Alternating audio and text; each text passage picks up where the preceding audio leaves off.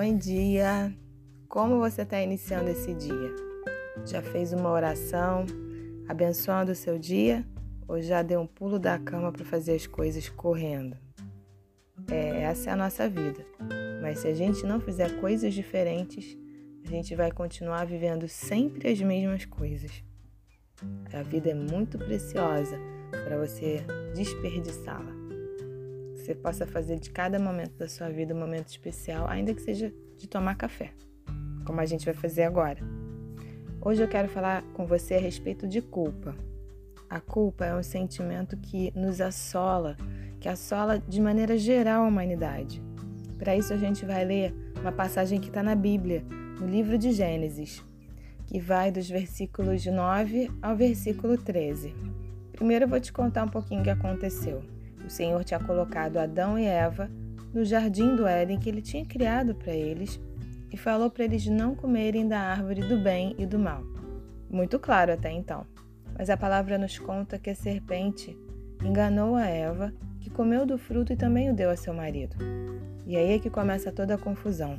A Bíblia nos conta que todos os dias, pela viração do dia, o Senhor ia procurar Adão e Eva para ter comunhão com eles. Quando o Senhor os chamou, e perguntou: Onde estás? Adão respondeu: Ouvi a tua voz no jardim e porque estava nu tive medo e me escondi. Perguntou-lhe Deus: Quem te fez saber que estavas nu? Comeste da árvore de que te ordenei que não comesses? Então disse o homem: A mulher que me deste por esposa, ela me deu da árvore e eu comi. Disse o Senhor Deus à mulher: Que é isso que fizeste? Respondeu a mulher: A serpente me enganou e eu comi. Tão pequena essa historinha, né? E tão real, porque é desse jeito que a gente age. Quando Deus pergunta a Adão: O que, que você fez? Adão podia ter assumido o erro dele naquele momento. Mas é interessante que ele, inclusive, joga a culpa em Deus, a mulher que tu me deste. Ou seja, a culpa também foi de Deus e de Eva. Quando Deus se dirige a Eva, ela tem o mesmo discurso: Ah, a serpente me enganou.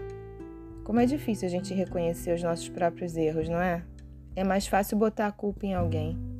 É mais fácil responsabilizar o outro por aquilo que é o nosso papel, por aquilo que é a nossa parte na história. Alguém me irrita, me tira do sério, me aborrece, eu explodo, mas foi o outro que me irritou. Deixa eu te falar uma coisa. Alguém que te tira do sério é alguém que tem poder sobre você. No fundo, é alguém que te domina. Porque quando você sabe quem você é, as pessoas não tiram você do sério, porque não são as pessoas que têm que dizer como você tem que agir. E aí é isso que a gente faz. A gente culpa o outro. O outro me tirou do sério, o outro me irritou, o outro me fez agir daquela forma. Quando a gente culpa o outro, o que a gente tem é medo de enfrentamento. A gente tem medo de olhar pra gente, para dentro da gente. E a gente projeta no outro aquilo que é nosso. No fundo, o que a gente tem é medo de saber quem a gente é. Por isso, o autoconhecimento é tão importante. Ter equilíbrio, ter mansidão, ter inteligência emocional. Porque quando a gente tem inteligência emocional, a gente vai ter os recursos necessários para analisar se aquela situação foi culpa minha ou se foi culpa do outro. E se você errou, você vai reparar o erro e você vai reconhecer: errei, eu vou reparar, vou resolver. E você não precisa dar justificativa por isso. Você só vai resolver a questão.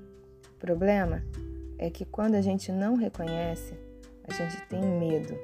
Medo do que a gente vai encontrar aqui dentro.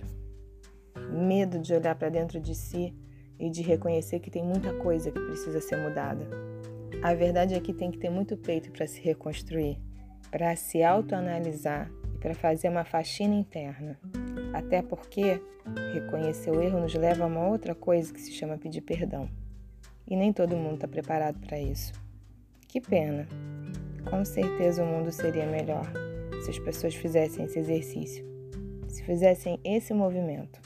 E nesse contexto, as pessoas não querem abrir mão da comunicação não violenta, porque elas querem ter mais força. Ganha o mais forte. Eu fiz isso por sua causa. Isso aconteceu comigo por sua causa. Será que foi mesmo? Será que não está na hora da gente parar um pouquinho e ter coragem de enfrentar a realidade, para de culpar as pessoas pelos seus erros, para de culpar as pessoas pelas suas derrotas, pelos seus fracassos, pelas escolhas erradas que você fez na sua vida. Ainda dá tempo de mudar. Ainda dá tempo de virar essa página, de encerrar esse capítulo e de escrever uma nova história.